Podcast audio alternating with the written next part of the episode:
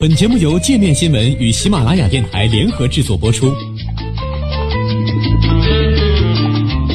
界面新闻五百位 CEO 推荐的原创商业头条，天下商业盛宴尽在界面新闻。更多商业资讯，请关注界面新闻 APP。让韩国亮起疫情红灯的，为何是新天地教会？这场疾病出自恶魔之手，意图扼杀新天地的飞速壮大。正如约伯所经受的试炼那样，他是想摧毁我们的进步。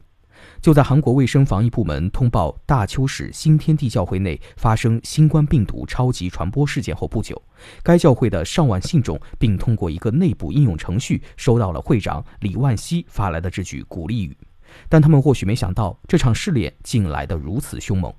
截至二十八号上午，韩国已经累计确诊两千零二十二例，死亡十三例，超八成确诊病例集中在大邱和庆北这两个相邻地区，分别有两个主要的传染发生地：新天地大邱教会和庆北青道郡大南医院。但到现在，还没有人知道疫情是如何在新天地教会开始的。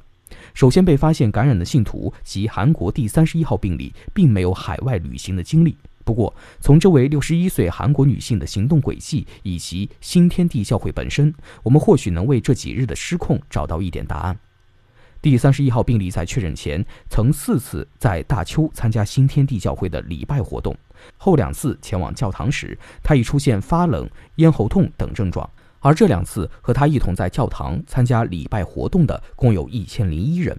从新天地教会举行礼拜活动的现场照片中可以看到，上百名信众密密麻麻地跪坐在一个相对密闭的空间里，人与人之间不过两三个拳头的距离。实际上，被称为教堂的空间位于大邱市一幢八层的建筑里。据南华早报报道，一位不具名信徒透露，每逢周日的礼拜活动，大家便会聚集到这栋楼里。已婚的女性和男性分别坐在四楼和七楼。未婚的男女则统一坐在八楼，而在礼拜活动开始前，大家得先肩膀挨着肩膀，整整齐齐地坐好，还得摘下自己的口罩和眼镜。接下来是一同高声颂唱半小时的赞美诗，聆听一小时的布道。礼拜结束后，信众会分成一个个小组相互问候。已婚女性则通常会拿出自己事先准备好的菜肴与众人分享。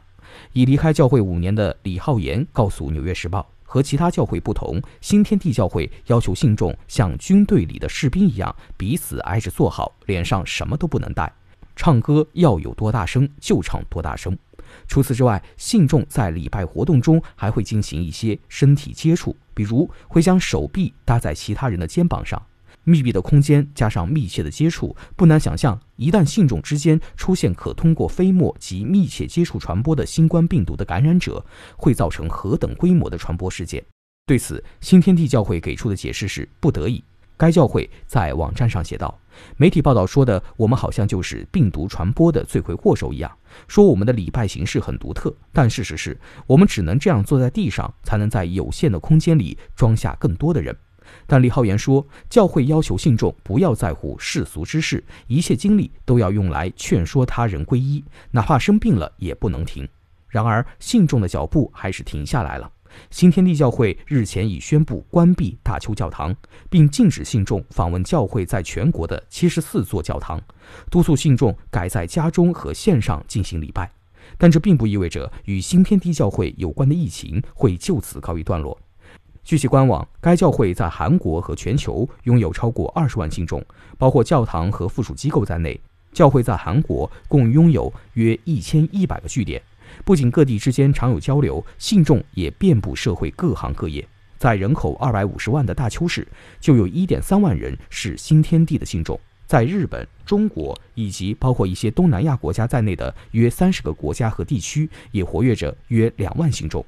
公开资料显示。新天地教会的全称是新天地耶稣教证据账目圣殿，由现年八十八岁的韩国人李万熙于一九八四年三月十四号建立，总部位于韩国京畿道果川市。庆北青道郡是李万熙的故乡，与果川市和中南的基隆山国师峰并称为新天地教会的三大圣地。一月三十一号至二月二号，李万熙胞兄的葬礼在青道郡大南医院举行。据推测，有不少新天地信众到场观礼。不过，第三十一号病例表示自己没参加这场葬礼，但他在青道郡去过一个澡堂。按照其官网的描述，新天地是上帝的国度，由上帝创造现世，以履行天上的意志。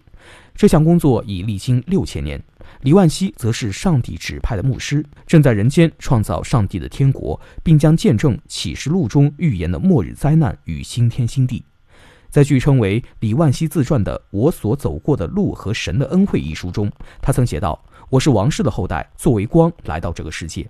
釜山长城大学的教授智卓接受美联社采访时指出，新天地信众相信李万熙是不死的，能够永生。